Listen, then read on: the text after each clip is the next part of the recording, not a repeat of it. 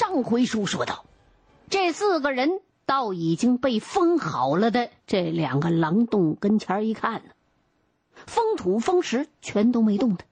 道尔基就让三个北京知青分头再去找其他的出口。这四个人还没转上两圈呢，就听北边坡后头传来二郎和黄黄汪汪汪使个劲儿的叫唤，都不是好动静了。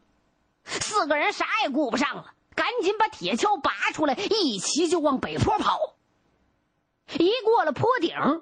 四个人就看到两条狗在坡下的平地上狂叫，二郎在那儿一边叫还一边的刨土，这黄黄啊也撅着屁股帮忙在那刨土。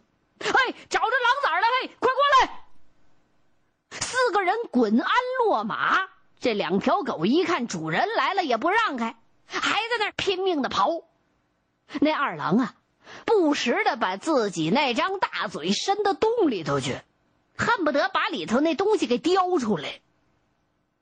陈震走到杀狼狗二郎旁边，抱住他后半身，把他从洞口里头拔出来的。找着狼了。一看眼前这场景，陈震这口气儿咵嚓就卸下来了。哎呀，什么样啊？一马平的地面上。只有一个直径三十厘米左右的小坑，和他以前见过那些大狼洞差太远了。高建中一看就撇嘴：“哎呀，这哪狼洞啊？这顶多是兔子洞。”这四个人里边唯一有经验的老猎手，道尔基，不慌不忙的：“哎，你们看。”这个洞是新洞，土全是刚挖出来的，准是母狼把小狼啊搬到那里头去了。不是吧？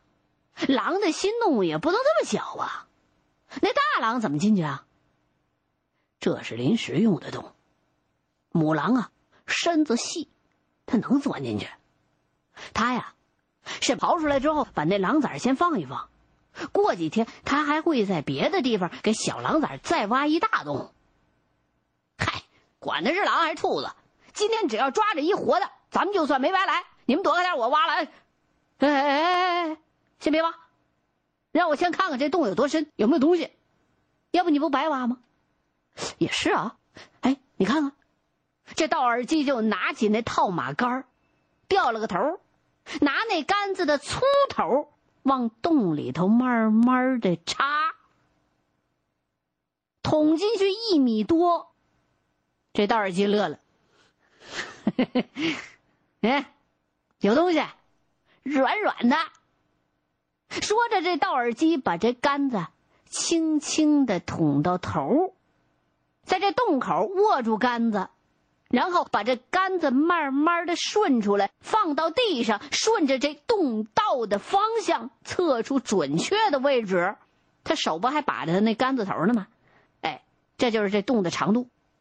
然后这才站起来，用脚尖儿在那量好的地点一点，就在这儿挖，小心点啊，别伤狼崽儿。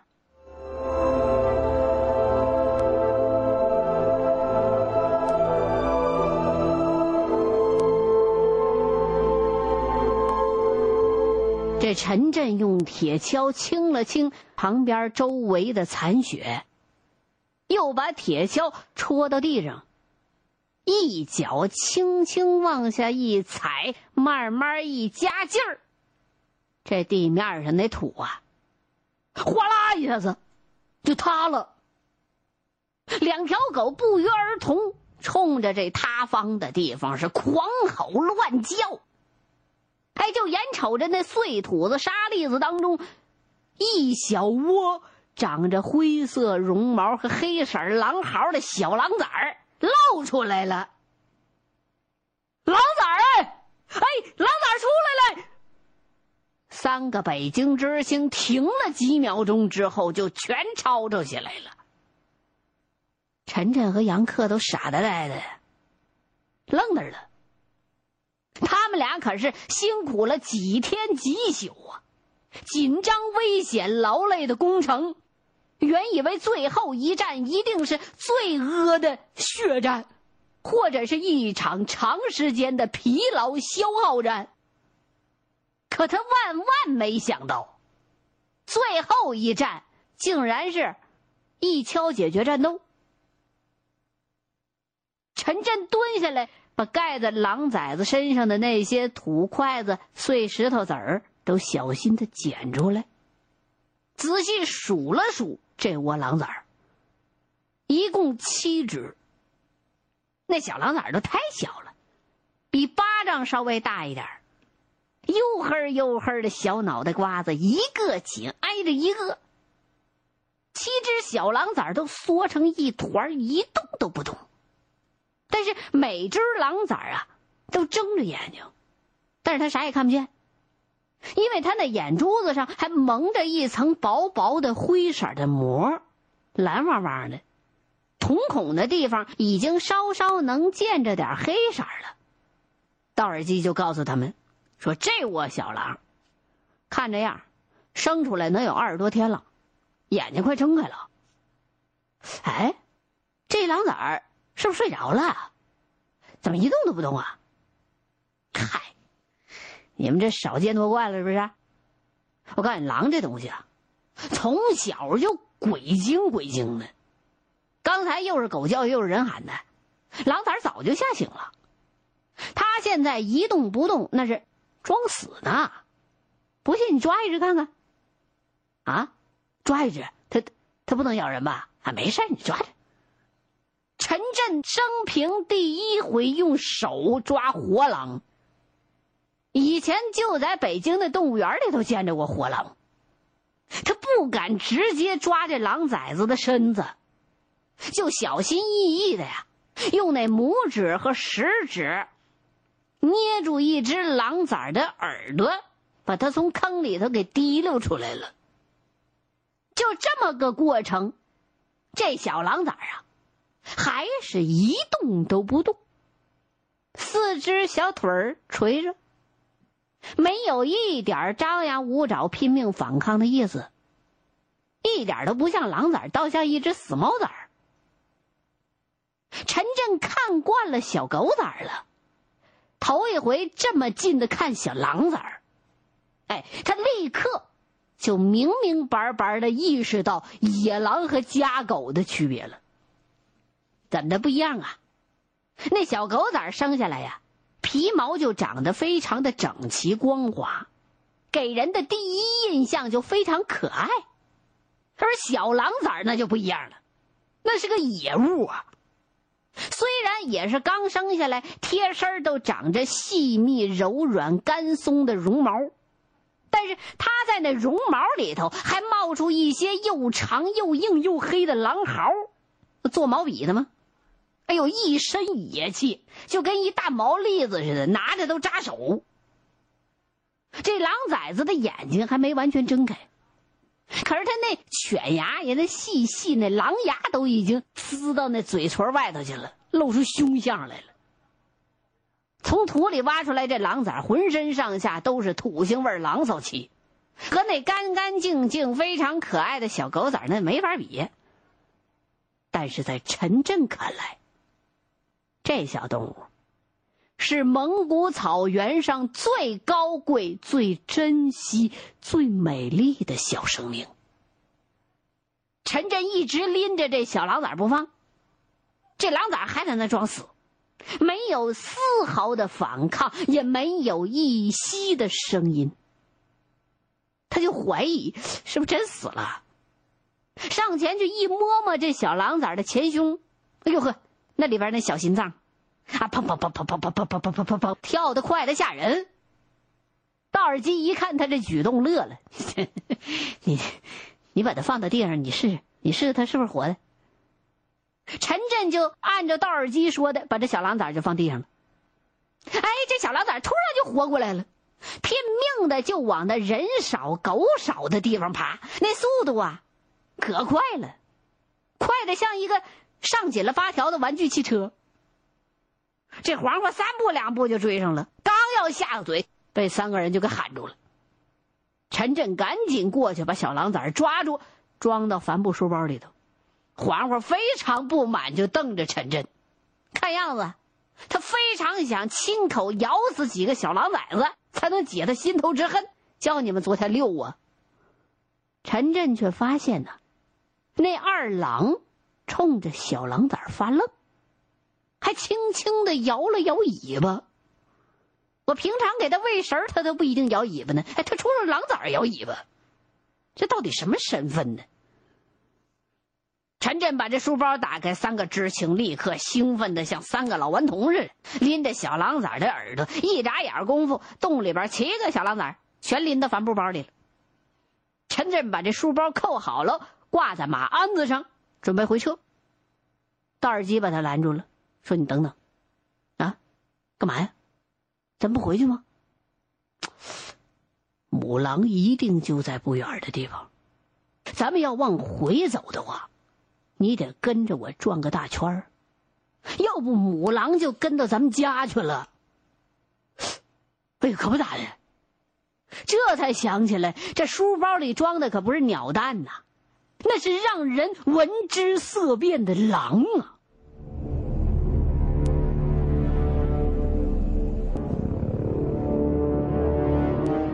三个人匆匆跨上马，跟着窦尔基先往西。穿越苇子地，再往南，绕过碱滩，专门就走那些马蹄子基本上留不下脚印的地方，绕了好些个圈儿，往家走。一路上，这三个北京学生都有点紧张，生怕事后发了疯的狼妈妈率兵跟他们玩命。等回到蒙古包的时候，已经是午后了。四个人赶紧收拾收拾吃东西，加火热茶吃烤肉，一边就讨论怎么处理这七个小狼崽子呢。道尔基就说了：“说处理狼崽子，你们还用着讨论啊？喝完茶，吃完饭，你们看我的，两分钟都用不了。”陈震知道。自己马上就要面临一个最棘手的问题：养狼。在他一开始产生养狼崽儿这个念头的时候，他就知道，自己的这一举动将会遭到几乎所有牧民干部和知青的反对。你无论是从政治、信仰、宗教、民族关系上，还是从心理、生产安全上来看，养狼，在当年，那绝对是一件居心叵测的坏人干的事儿。为什么这么说呀？有前车之鉴啊。曾经有这么件事儿，在文革初期曾经是轰动一时。怎么的呢？在北京动物园啊，一个管理员把一只缺奶的、没奶吃的、活不下去的小老虎和一条把它喂大的母狗养在一个笼子里头了，这就成了重大的政治事件了。说他这是宣扬反动的阶级调和论，结果这管理员倒霉了，被审查批斗，下大狱了。陈震他要是敢把狼养在羊群、牛群、狗群旁边，这不是公然敌我不分、认敌为友吗？在草原啊，这狼既是牧民的仇敌，又是牧民，尤其是老年人心目当中敬畏的神灵和图腾。神灵是图腾是干嘛的？那是用来顶礼膜拜，那是用来供着的。哪能说我们家养一图腾？嗯，哪能像家狗家奴似的被人养着呀？这要他真把小狼养出来，那毕里格阿爸会不会再也不认他这个汉人儿子了？所以啊，在掏狼崽去之前，陈震想了好多天。怎么才能让我养狼呢？最后终于找到一个听上去还不错，看上去很美啊，有点合理的理由，什么呢？说我养狼啊，是科学实验，我想配狼狗。那狼狗在鄂伦草原上名声大了，原因是什么呢？边防站的边防军有五六条狼狗军犬，高大威猛，跑得特别快，打狼打狐狸那是快准狠，十拿九稳。有那么一次啊，那边防站的赵站长骑着马，带着俩战士、两条狼狗到牧业队检查民兵工作。哎，这一路上，那两条狼狗。一口气儿逮了四条大狐狸，几乎是看见一条就能逮着一条。这一路检查工作，一路就剥狐狸皮，把全队的猎手都看呆了。后来是个牧民都想弄条狼狗来，但是在当时啊，那狼狗，它不是你普通小老百姓能够拥有的，属于稀缺的军事物资。你军民关系再好，你牧民也要不来一条狼狗崽儿。一打定了这主意，陈震就跟道尔基商量，说：“你可以把六条小狼崽处理掉，你给我留一条最壮的公狼崽儿，啊，我想养狼。”嗯，一听陈震说这话，道尔基就一愣。然后就像看狼一样的盯着陈震，足足有十秒钟，这才蹦出一句话来：“你想养狼？呃，我就是想养狼。等狼长大了呀，我想让它跟母狗配对儿，没准能配出比边防站的那狼狗还好的狼狗呢。到时候。”小狼狗一生出来，准保牧民家家都来要啊！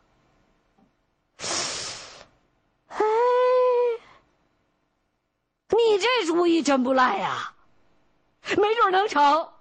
哎，要是咱有了狼狗，那打狼打狐狸就太容易了，说不定将来咱们光卖那狼狗崽就能发大财啊！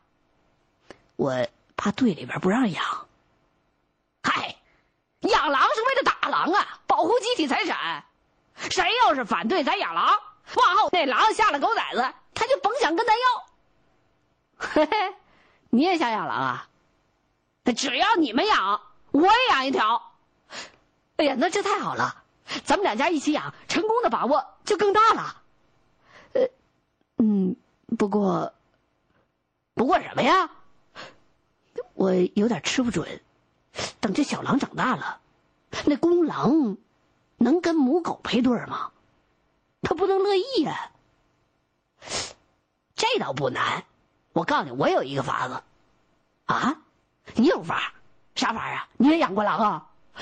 没有，我哪养过狼啊？我告诉你，三年前我弄了一条特别好的母狗种。我呀，想用我们家一条最快最猛的公狗跟它配对可是我们家有十条狗，八条是公的。好狗赖狗都有，要这条母狗先让赖狗配上了，那不白瞎了吗？后来啊，我就想出一招来，到那该配种的时候，我就挖了一个大干井筒子，有蒙古包那么大，俩人多深，我把那条好公狗和母狗我就放进去了，然后我再放进去一条死羊，哎，我隔几天就给他们添点食儿，添点水儿，过了二十天。我再把这两条狗弄上来，哎，那母狗真怀上了。不到开春，这母狗下了一窝好狗崽儿。一共八个，我摔死四条母的，留下四条公的，全养着。现在我们家那十几条狗，就属这四条狗最大、最快、最厉害。一年下来，我们家打那狼和狐狸啊，多一半都是这四条狗的功劳。要是咱们用这个法子，也一定能得到狼狗崽啊！你可记住了，打小就得把那狼崽儿和那母狗崽儿放在一块堆儿养，知道不？哎，哎呀，那那有这法子可太好了。这几个人说的正热闹的时候呢，他们身后头那帆布包啊，开始雇佣，怎么的？小狼崽儿可能是被压麻了，也可能是饿了，再不装死了，想从那书包的缝里边钻出来。陈震心里边一下子就沉重起来了。他掏狼本来是为了养狼，而自个儿养狼，你抱回来一只公狼崽就行了，哪怕是在那七只里边挑一只最大最壮的，那也不算太过分。我怎么把？一窝狼崽都端回来了呢！哎呀，真不该让道尔基和高建冲他们俩人跟我一块儿去。你说这些狼崽那个，再过几天再处理这些狼崽吧。我我想好好再看看他们。哎呀，你拿什么喂他们呢？啊！我告诉你，天这么冷，这狼崽一天不吃奶，全得饿死。我我挤牛奶喂他们。听陈震这么一说，这知青蒙古包里边的当牛官的那高建中脸呱嗒就撂下来了。哎，那不成，那我养的牛，奶是给人喝的，狼吃牛，你用牛奶喂狼啊？天底下哪有这道理啊？你要是这么敢做，那以后大队还能让我养牛吗？哎，行了，行行，行了，行了，让道尔去处理吧，行不行？那个贝利格阿爸的儿媳妇嘎斯麦正在为完不成打狼的任务发愁呢。啊，咱们要是能交出五张狼崽皮，就能蒙混过去，也能偷偷的养狼崽了，是不是？要不全队的人都来看你这窝活狼崽儿，我告诉你，你连一只都养不成啊！行了，陈晨，行行行行，快让道尔基下手吧。杨克出来打圆场，陈震一听，也在理。长叹一声：“唉，只能这样了。”说着，反身进了蒙古包，拖出一个干牛粪箱子，把那里边的干牛粪都倒空了，再把书包里的狼崽儿全放到这木头箱子里了。一进这木头箱子，哎呦，这七个小狼崽就四处的乱爬，可爬到箱子甲那块儿又停下来装死。小小的生命还想为躲避厄运做最后的挣扎。每只狼崽都在那发抖，抖得跟过了电似的。大耳机过去拿手指头像扒拉小兔崽儿一样扒拉扒拉这狼崽子，哎，四只公的啊，三只母的，这条最大最壮的归你了啊，这条归我。说完，就去抓其他那五只狼崽儿一只只装到书包里了。装好了之后，道尔基拎着书包，就走到蒙古包前的空地上，从这书包里掏出一只，看一看，让他先去见腾格里吧。说完，往后一抬手，蹲一下腿，抡圆了胳膊，把那胖乎乎的小狼崽儿硬力的就抛上了长天腾格里。就像草原牧民每年春节之后处理过剩的小狗崽一样，牧民们认为，扔上天的是这些小动物们的灵魂，落下地来的是他们的躯壳。陈震和杨克很多次看过这种古老的仪式了。过去也一直听说草原牧民是用这种仪式来处理狼崽的，但是他们俩是头一回亲眼看见牧民用这种方式来处理自己掏出来的狼崽子，看的陈震和杨克呀。脸色灰白灰白的。欲知后事如何，欢迎各位继续收听现代评书《狼图腾》。